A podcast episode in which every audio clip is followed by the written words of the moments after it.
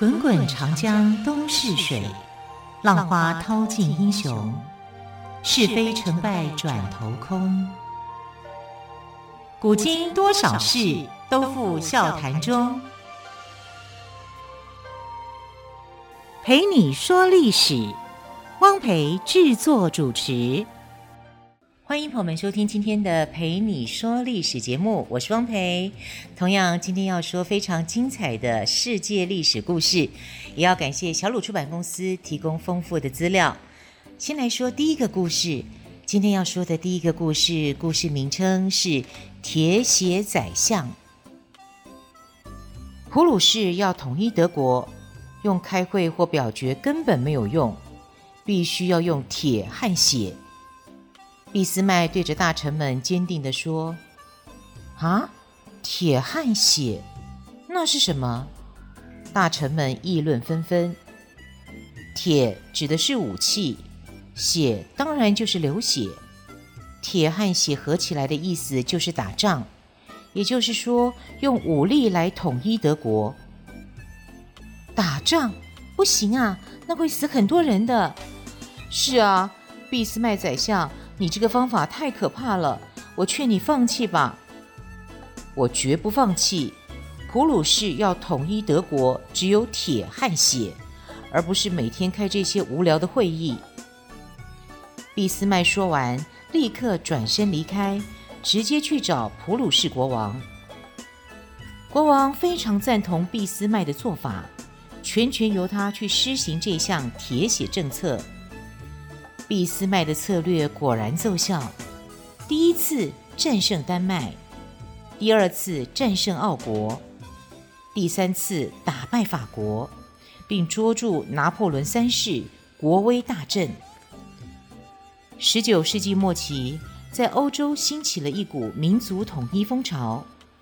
当时的欧洲人都喜欢说他们是属于哪个民族的人，而且他们也想让属于自己的这个民族人民全部都聚集在一块儿，组成一个国家。俾斯麦就是这么认为。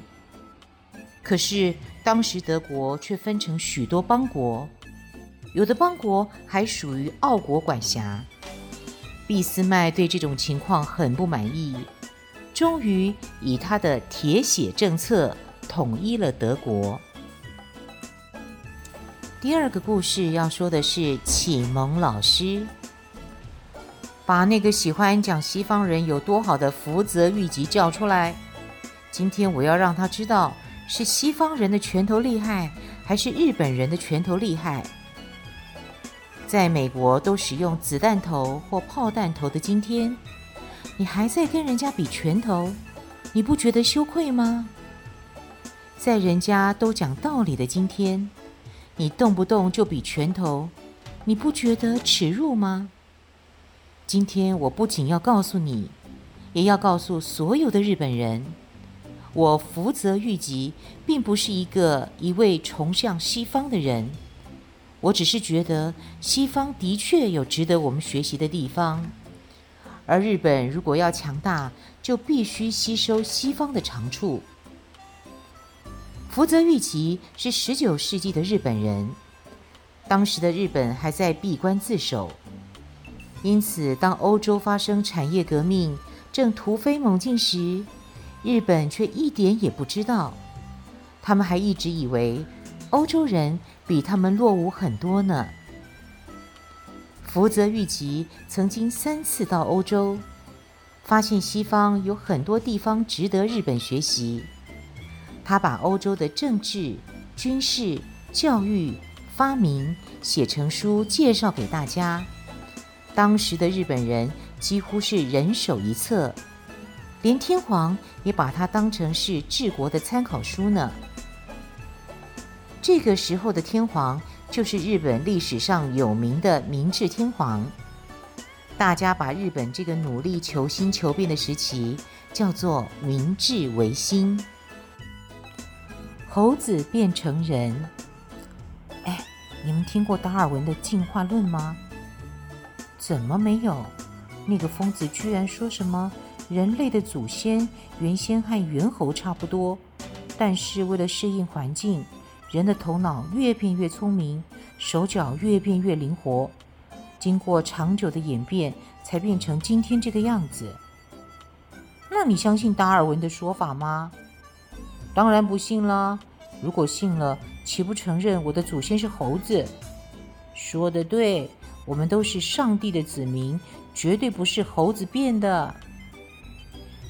十九世纪末，达尔文的进化论提出来之后，所有的人都议论纷纷，特别是教会里的人，更是无法忍受这种说法，因为在基督教圣经里记载着，人是由上帝创造出来的。如果承认达尔文的说法是对的，那就表示对上帝的侮辱与不相信。所以当时许多人都公开指责达尔文。不过有些人却认为，达尔文的说法太了不起了。达尔文是英国人，从小就喜欢观察蝴蝶、蜜蜂、蚂蚁等昆虫。长大以后，他更是对物种起源之谜充满好奇。他几乎用了一生的时间来研究，终于提出了进化论的学说。从达尔文的故事里，我们发现，大部分的人很害怕接受新观念，特别是已经存在几千年的想法。想要改变它是一件非常困难的事，所以有些人虽然有很好的见解，却不敢说出来。达尔文提出进化论的勇气由此可见。钢琴诗人肖邦，这只银杯里装的是波兰的泥土。送给你当纪念。西元一八三零年，波兰钢琴家肖邦即将离开祖国，到国外巡回演出。一个朋友送给他这样的纪念品。肖邦将银杯紧紧捧在怀里，含着泪水，激动地说：“祖国啊，我将永远为您效忠，为您献身。”我要用悠扬的琴声为您歌唱。当时的波兰正受到俄国的统治，肖邦决心用音乐当武器来对抗俄国。当他坐在钢琴前时，仿佛看到了战马奔驰，他的音符变成了一支支的利箭，正射向敌人的心。他怀着对祖国的满腔热爱。用血和泪创作乐曲，就这样一首首震撼人心的音乐名作写出来了。肖邦创作了许多圆舞曲、小夜曲及协奏曲，这些乐曲大都洋溢着波兰民间歌舞的泥土气息，充分表达他热爱祖国、热爱自由思想与情感。从肖邦的故事里，我们不但认识了19世纪欧洲著名的民族音乐派音乐家，同时也借由肖邦了解19世纪时波兰的局势。十九世纪正值民族主义抬头，许多民族都极力地想推翻异族的统治。除了在军事、外交上奋斗之外，各国的作曲家也付出了极大的努力。他们以民族英雄故事为题材，用民族的音乐语言写歌剧、交响乐或其他作品。虽然音乐家使用的是小小的音符，但是他的力量却不比枪炮小，对当时的民族复兴运动有很大的贡献。第一次世界大战，西元一九一四年。奥国的皇太子在阅兵典礼上遭到塞尔维亚人刺杀。这次暗杀事件不但引起了奥塞两国的战火，也让世界上大部分的国家都卷入战争中。原来各国早就在暗地里你争我斗，为的是希望得到更多的土地和权力。所以，德国和俄国首先利用。帮助自己同一种族的人的借口，分别加入了战争。同是日耳曼人组成的德国和奥国结成同盟，俄国和塞尔维亚也因为都具有斯拉夫人的血统而站在同一阵线上。接着，英法两国加入了俄国那边。在亚洲的日本，一看欧洲各国都打了起来，就说自己是英国的朋友，也加入了战争。第一次世界大战就这么打了起来。人类的历史进入二十世纪后，因为科技的进步，有了许多新发明，武器的发展更是日新月异，令人惊讶。因此，在第一次世界大战中，许多的武器都被派上了用场，像是坦克、毒气以及各式各样杀伤力更大的枪炮、弹药等等。所以，在这场战争中，死伤的人比从前更多，城市也被破坏得比从前更严重。这真是人类历史上的一场大浩劫。我们来说说大家一样多的故事。土地，土地，土地；面包，面包，面包。十九世纪末，俄国人的生活非常穷困，许多人涌上街头，大喊着要土地与面包，因为他们帮地主工作了一辈子，不但没有自己的土地，而且连面包也吃不到。当时有一位俄国人叫做列宁，他年轻的时候就有一个强烈的念头，就是一定要让穷苦的俄国人一辈子有饭吃、有衣穿。他非常喜欢一位叫马克思人的主张，他也决心要施行马克思的想法，联合工人打倒有钱的资本家，然后把所有的钱。土地和机器全部交给人民，由大家平均分配，让每个人的口袋里的钱一样多。这样子的世界，人们称之为共产主义世界。西元一九一七年十月，列宁发动革命，推翻俄国原有的政府，并依照马克思的理想来治理国家。这样的想法施行一段时间之后，俄国不再有人饿死，但大家吃一模一样的饭；没有人失业，但大家做一模一样的工作；没有人受冻，但大家穿一模一样的衣服；没有人流浪街头，但大家住一模一样的房子。更何况，反正做不做，大家都拿一样的钱，所以人们变得越来越懒。俄国并没有变得越来越富强。我们常常嚷着要公平，但是大家一样多就一定好吗？有时候大家一样多反而更容易产生问题。像共产主义讲求大家一样多，出发点也许不错。但实施以后，却让许许多多的人遭到更多的痛苦。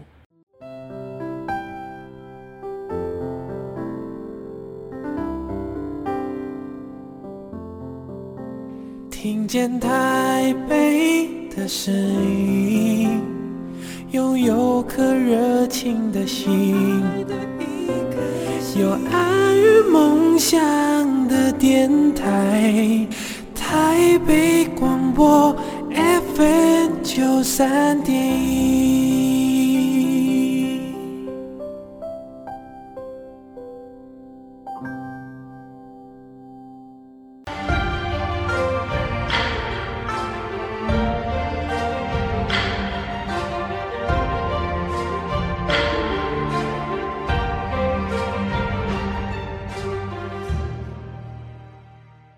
接着要说的故事叫做《我的奋斗》。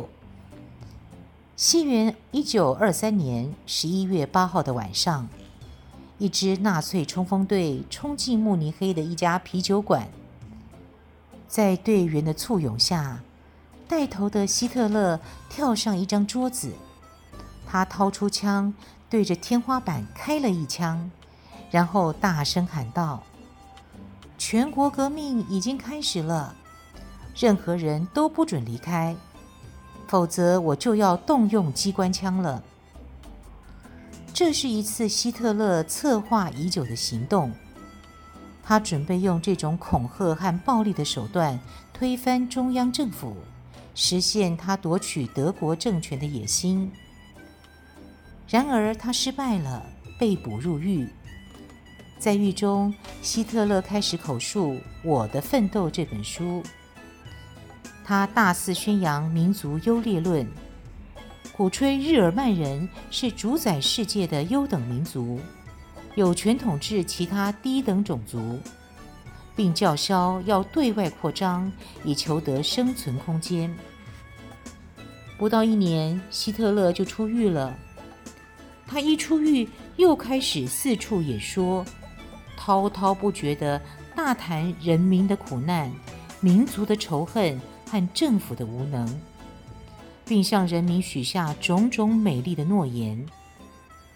在他的能言善道之下，一些处于绝望中的德国市民、失业工人、农民跟学生都纷纷加入纳粹党，而希特勒也在不久后当上了德国的总理。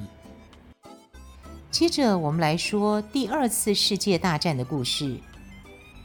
西元一九三九年，日本、德国和意大利三国联合起来，向世界展开攻击。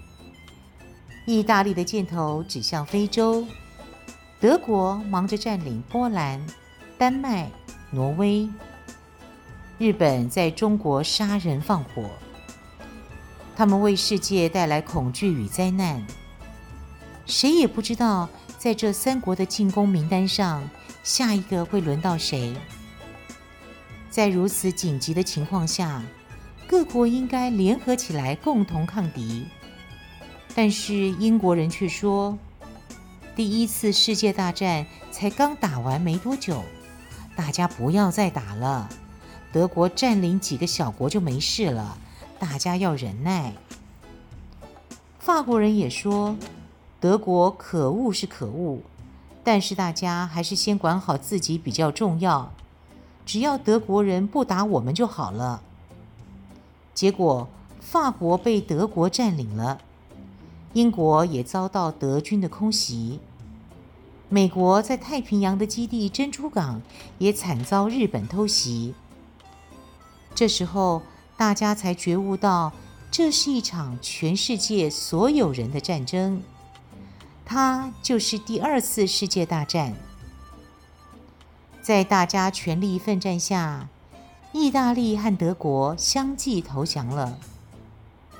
西元一九四五年八月，美国在日本投下两颗原子弹，日本也宣布无条件投降。战争的发生往往是出自某几个人的野心，像希特勒。墨索里尼及日本裕仁天皇等等，加上向英法只求自保姑息的心态，而使战争不断地扩展下去。来听喜剧大师卓别林的故事。提起卓别林，人们自然会想起他扮演的那个可爱又可笑的流浪汉。他穿着一条鼓鼓囊囊的裤子和一双大皮鞋，拿着一根手杖，戴一顶圆顶礼帽，嘴上长着一小撮胡子。这个流浪汉的一举一动常常带给观众欢笑，但是他的遭遇却也常引起观众的同情。卓别林出生在英国伦敦的一个演员家庭里。由于受到父母的影响，他从小就喜欢表演，希望将来能当一名演员。可惜由于父亲早逝，母亲健康欠佳，卓别林的童年十分坎坷。小小年纪就成了流浪儿，吃不饱，穿不暖，常年饥寒交迫。为了生活，他当过报童。杂货店小伙计、玩具店小贩、吹玻璃的小工人，尽管生活艰难，但卓别林始终没有忘记要当演员的心愿。在一次偶然的机会里，他终于如愿以偿地参加演出，并且受到观众的喜爱。把欢笑带给人们，是卓别林从事表演生涯最大的心愿。他一生共主演了八十几部电影，这些影片让观众的眼泪和笑声交织在一起，他因而被称为喜剧大师。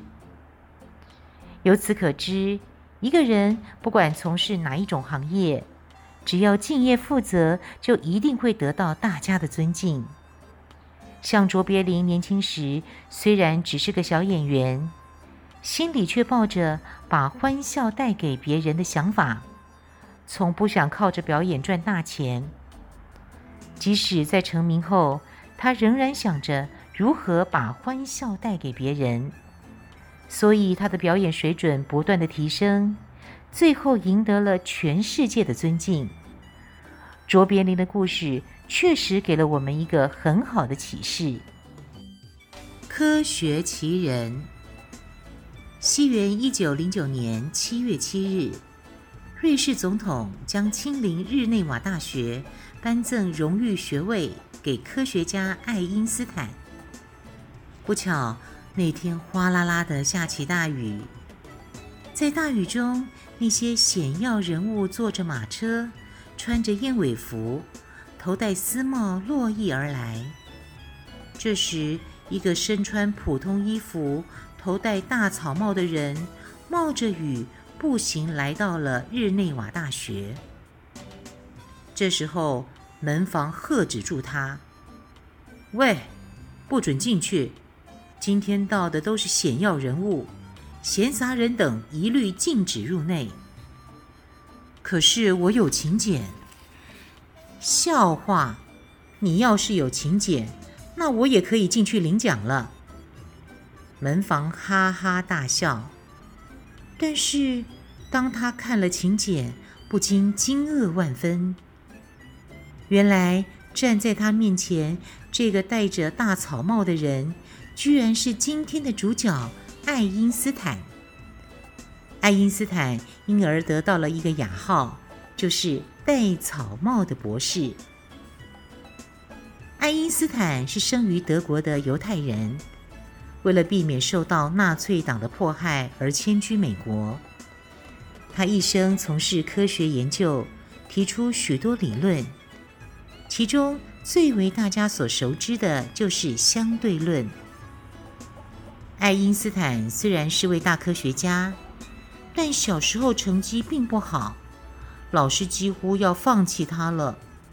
他又不懂人际关系，只沉醉在自己的世界中。幸好他的父母懂得顺着他的特质去教育他。倘若当时他的父母也以一般世俗的标准来要求他，那么爱因斯坦也可能就不会有这番成就了。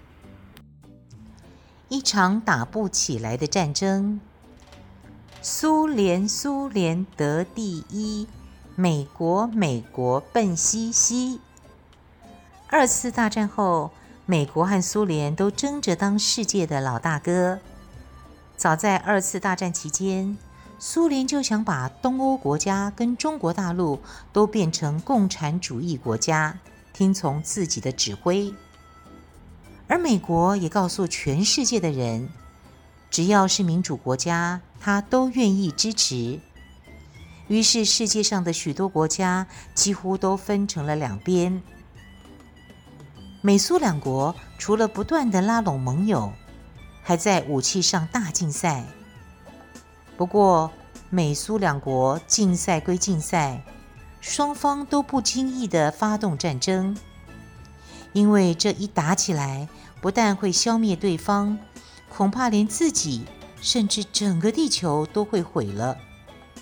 所以美苏两国只是争执对峙，或是怂恿别的国家小打一场，自己并不直接动手。我们因而把这种抗争的形态称为冷战。今天节目的最后一个故事，我们来说柏林围墙的故事。第二次世界大战后，为了防止战争再度爆发，人们成立了一个叫联合国的国际组织。美国和苏联是联合国的领袖，但他们却是两个完全不同的国家。美国主张民主政治，苏联则是实行共产主义。